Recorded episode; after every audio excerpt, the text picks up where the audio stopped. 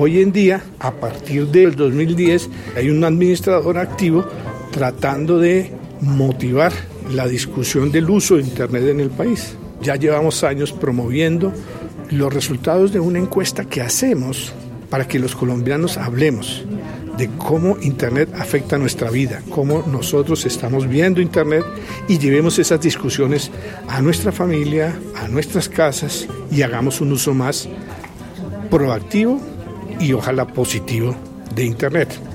Hoy hablamos con Eduardo Santoyo de .co, internet.co, la compañía que administra los dominios de Colombia y que presenta una encuesta que nos ayuda a entender el uso de Internet, no solamente en Colombia, sino en el mundo, por supuesto. Nos da guías y nos alerta sobre lo que está bien y lo que puede representar peligro, o que simplemente quisiéramos corregir. La administradora del dominio.co cumple nueve años y hoy comenzamos en el siglo XXI es hoy una serie de tres episodios hablando sobre Internet y los resultados de la encuesta de .co.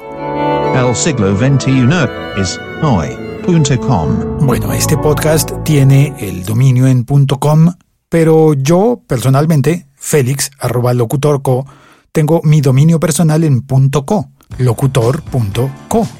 Elegí ese dominio pues porque soy locutor y soy colombiano, así que me pareció ideal que mi casa en internet fuese locutor.co. Y hace unas semanas asistí a un evento de .co, la compañía que administra el internet, el dominio de internet de Colombia, organizó una encuesta en la que salieron resultados muy dicientes sobre cómo estamos usando la internet. Comenzamos entonces la serie de tres episodios en los que vamos a hablar con Fabricio Alarcón, del Centro Nacional de Consultoría, que nos hablará sobre los resultados de la encuesta. La encuesta muestra claramente más madres que padres chequeando las conversaciones de sus hijos en los celulares. Un padre siempre está preocupado por sus hijos. Es muy difícil decirle uno a su hijo, déjame estar en tu Tinder, ¿no? Eso, ya no va a pasar, ¿sí?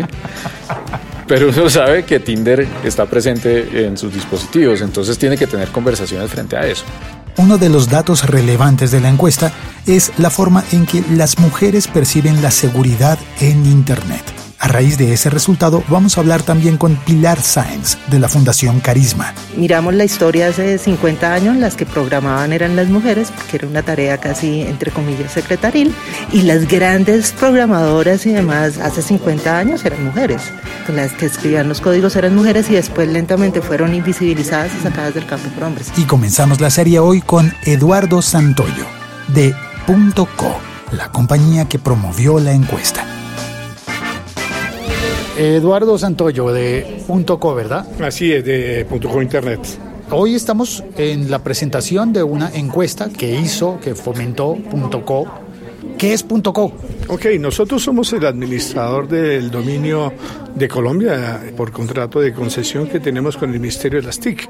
Somos desde esa perspectiva eh, responsables de la gestión del dominio y lo que ello implica tanto en lo técnico como en este tipo de cosas, ayudar a, a construir ese concepto de comunidad y de uso de Internet. ¿Significa que ustedes venden los dominios.co? Así es, uno de los principales eh, puntos de nuestra responsabilidad es facilitar que cada persona, facilitar y hacer atractivo para que cada persona que lo quiera tenga un dominio.co. Eso, dominio.co es por Colombia, pero también se usa mucho en el mundo por compañía. Eh, incluso nosotros hicimos un estudio en el año 2010 y le preguntamos eh, en el mundo qué er- les evocaba las dos letras co. El 1% indicó que le evocaba el nombre de un país, no, no, no necesariamente identificaba a Colombia como tal, pero un 78% dijo eso es company, eh, de manera inmediata y reactiva. Es que eh, co se ha venido usando en el mundo desde hace muchísimos años, yo diría que más de cientos, para referirse a la actividad de, de las compañías. Tiffany Co., Pepsi Co., pues no se deben al dominio, se deben al, al uso de que Co es usado como compañía. Es el dominio asignado a Colombia, aunque también antes era para Commonwealth, ¿no? Se utilizó CO para, para la comunidad británica de naciones. Muchos países usan dentro del código de su país para referirse a la actividad comercial el co. Eh, lo usa el Reino Unido, por ejemplo, .co.uk como nosotros tenemos aquí el COMCO, pero no solo el Reino Unido, digamos que de los 240 más o menos códigos de territorio que hay en el mundo, más o menos la mitad usa el CO para referirse a esa actividad comercial dentro de su dominio. Lo usa Holanda, Japón, Egipto, Costa Rica, es decir, muchos países lo usan. .co como la entidad encargada de, de, regular, de vigilar, de vender los dominios .co para el mundo, no solamente para colombianos, sino seguramente para el mundo entero. ¿Es una entidad privada Sí, nosotros somos una empresa privada que trabaja básicamente bajo mandato del Ministerio de las TIC en la ejecución de la política que ese mismo ministerio ha definido para el dominio. Es decir, sí, somos una empresa privada, empresa que actúa básicamente ejecutando el mandato que tiene sobre este tema del dominio el Ministerio de las TIC mandato. ¿Me puede explicar un poquito más sobre eso? recibimos un mandato. Eh, la política de delegación la define el ministerio. Eh, la forma del modelo de operación lo define el ministerio. De manera que nosotros lo que tenemos que hacer es ejecutar esa política y ejecutar el modelo que definió el ministerio. Eh, a eso es a lo que me refiero como, como mandato. No podemos cambiar ni comas ni tildes en esos dos temas, en política o modelo. Lo que nosotros aportamos es, ok, nosotros tenemos la responsabilidad de establecer un modelo de registro registradores, es decir, nosotros no podemos vender directamente el dominio a, un usuario, tengo que venderlo a través de registradores. El cómo lo hago y cómo hago que el registrador sea activo y eficiente en la venta del dominio es el aporte del know-how que yo pongo el cómo hago para que el dominio sea seguro y la información asociada a la estructuración de esa base de datos inicial del dominio sea segura y cumpla los propósitos de comunicación del dominio con Internet, es mi know-how, eso es lo que yo pongo.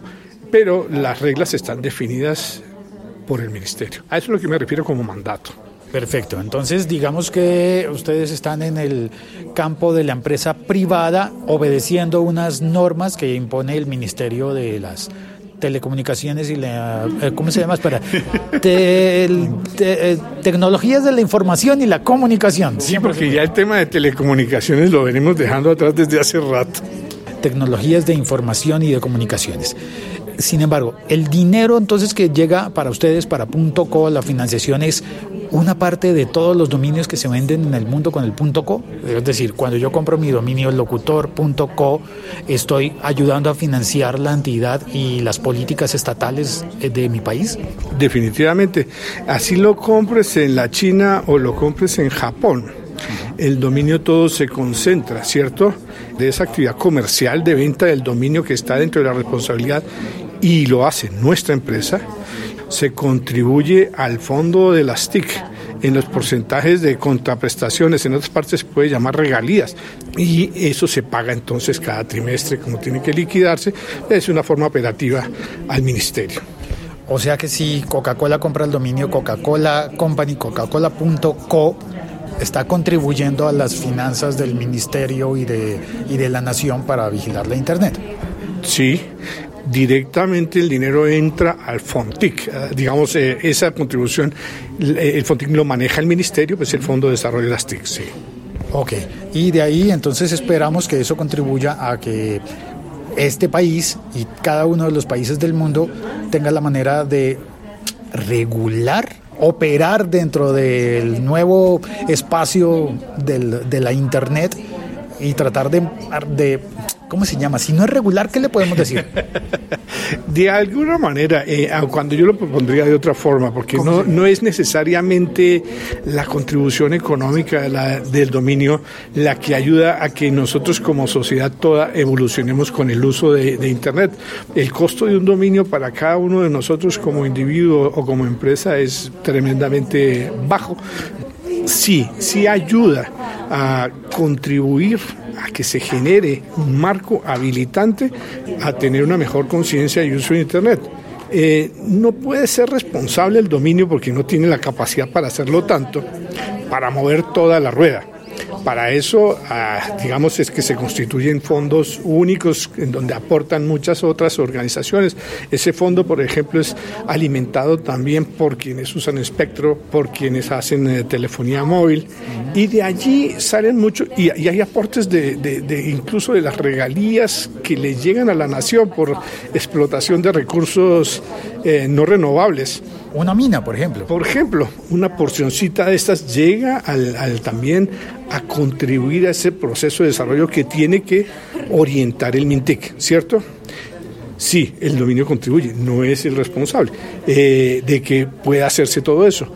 Pero sí, hoy en día, a partir del 6 de febrero del 2010, está aportando su granito de arena en la construcción de un marco financiero, por un lado, para que eso se haga, pero por otro lado, aporta con la construcción de un marco de ejecución integrado como es este tipo de actividades como la que vimos hoy, en donde hay un administrador activo tratando de motivar la discusión del uso de Internet en el país. Un administrador activo, es que quiero subrayar eso, un administrador activo tratando de motivar el, uso, de Internet el uso de Internet en el país. Sí, hoy vimos eh, que ya llevamos años promoviendo los resultados de una encuesta que hacemos que tiene como propósito generar ejes temáticos para que los colombianos hablemos de cómo Internet afecta nuestra vida, cómo nosotros estamos viendo Internet y llevemos esas discusiones a nuestra familia, a nuestras casas y hagamos un uso más proactivo y ojalá positivo de Internet. Pero por otro lado, también un administrador activo. Aparte de la responsabilidad de hacer una gestión técnica, comercial, etcétera, es un administrador que se mete en la sociedad de Internet de Colombia y participa en los diferentes espacios de discusión, tanto en los círculos del emprendimiento, tanto en los círculos de discusión de Internet y desarrollo social, para tratar de entender y ayudar a que esa comunidad que habla de Internet y desarrollo, sea desarrollo social o desarrollo económico, se consolide y progrese en el uso de Internet. Básicamente es a eso que me refería. Me da la sensación de, en este mar, en este océano sin límites de la Internet, no estamos tan solos. Eh, definitivamente no. Hay muchas organizaciones que están trabajando en ese proceso de que lo que pasa es que es demasiado grande el planeta y demasiado grande el mar y no se ven los cardúmenes de, delfines o de arenques o ballenas. A veces las ballenas sí se ven. Bueno, en el Pacífico los tiburones, se ven. los tiburones también se ven. Eh, pero hay muchas personas y organizaciones que están trabajando en eso. Mira, te pongo de presente un ejercicio que viene eh, ejecutándose en Colombia poco conocido además, pero desde hace más o menos cinco o seis años, que llama la Mesa Colombiana de Gobernanza de Internet. Nos juntamos empresas privadas, sociedad civil, usuarios, gobierno, a tratar temas orientados a generar esa discusión de Internet y desarrollo. ¿Cómo, cómo logramos que Internet contribuya más al desarrollo humano? Y la mesa está activa. Es poco conocida. Tiene su sitio web, gobernanzainternet.co, tiene actividades anuales, tiene actividades, se reúne físicamente cada dos meses y ahí va creciendo. No estamos solos. A ver si esta analogía está aproximada a lo que sería la realidad. Estaba imaginando, si, si, llamamos navegantes a las personas que entran a la Internet a buscar, a mirar algo, significa que navegan en algo que sería el gran océano o los océanos. Y si fuese hace, qué sé yo, 10 siglos, entonces habría navegantes en barquitos por ahí por el, por el mundo, tratando de descubrir el mundo un poco solos, pero con la ayuda quizás, eso espero, de faros. Es.co un faro colombiano en el océano de Internet? No, no, no, no lo diría así, no, no. No, no, nosotros no somos eje de pensamiento, somos parte de la estructura de operación de la red. Digamos, somos parte de la infraestructura que permite que Internet opere como opera hoy en día de manera interconectada globalmente con protocolos comunes de comunicación que facilita el hecho de que quien vaya en su barquito aquí pueda llegar al otro, al otro mar, al otro extremo del continente, con el mismo protocolo de navegación que tiene acá y llega allá. Eh, nosotros somos parte de lo que se llama la capa de infraestructura en Internet. No somos parte de la, de la parte de contenidos, por ejemplo, o de la parte lógica de Internet, que ayuda en donde pueda haber, donde pueden funcionar otros espacios, por ejemplo, de navegadores o de la capa siguiente a la de nosotros puede ser la de los que ayudan a que la navegación se ejecute con argumentos lógicos, ¿cierto? Son los navegadores. Pero encima de eso están los faros de pensamiento, los faros, ¿cierto? Y dice, bueno, ¿hacia dónde me voy? ¿Yo qué quiero hacer? Como guía. Como guía. Eh, en ese sentido están los estructuradores de política, están grupos de pensamiento, hay definitivamente muchas otras muchos otros elementos que se construyen sobre esa plataforma. Nosotros estamos en la parte de la construcción de la plataforma técnica, de operación. Técnico. Si hacemos la analogía entonces eh, con la navegación marítima, entonces .co sería la capitanía del puerto de Colombia o algo así. casi que sí, casi que sí. Eh, sí, sí, sí. La capitanía no tiene que ver con lo que va en los barcos. Tiene que ver con que el barco salga a navegar de manera segura y atraque y esté el tiempo que esté en el puerto también de manera segura y tenga espacio en donde anclar. Sí, más o menos, sí. tratando de, de, hacer... Sí, sí, yo no soy experto en temas marítimos, pero, pero sí. Pero sí de navegación. en Internet, sí. En Internet, gracias. Que esa es nuestra nueva navegación y es la cotidiana, la de todos. Sí, sí, sí, sí. Todos estamos navegando en Internet desde los 10 años en adelante o algo así. Sí, a mí me cogió un poquitico más grande. Debo reconocer que yo llegué a, a este tema hace, hace cerca de unos 20 años. Antes de eso no distinguía entre qué era digital y qué era analógico. Hace 20 años tuve mi primera charla con alguien que me explicó que era una cosa entre unos y ceros. Y en ese momento entré en los temas de Internet. Pero bueno, la página web tiene solo 30 años, o sea, yo entré hace 20, desde hace 20 a hoy es increíble lo que ha crecido y lo que ha evolucionado. Pues hace 20 años nadie hablaba de la posibilidad de tener celulares móviles eh, como tenemos hoy en día, nadie hablaba de banda ancha, ese término no existía. No existía ni la 3G ni la 4G, ni se hablaba de la 5G, se hablaba de telecomunicaciones. Entonces sí, ha cambiado desde hace rato. Y seguirá cambiando. Es impresionante la velocidad del cambio que vamos a tener que ver. Y ojalá lo veamos y no nos atropelle en los próximos años. Eh, temas como la inteligencia artificial, temas como el aumento en las capacidades de gestión sobre los protocolos de Internet con tecnologías como la 5G, ¿cierto? Como temas como Machine Learning, eh, Internet de las Cosas y la capacidad de autoevolución de ellos van a hacer que lo que veíamos hace cinco años como Internet no es ni la sombra de lo que vamos a ver dentro de cinco. En el 2025. En el 2025, eh, sí, sí, sí. En donde esperemos estar todavía. Gracias, Adolfo. Bueno, mucho gusto. Muchas gracias. Esta serie continúa con dos episodios más, hablando con Fabricio Alarcón y con Pilar Sáenz. Soy Félix, arroba locutorco. Gracias por escuchar. El siglo XXI es hoy.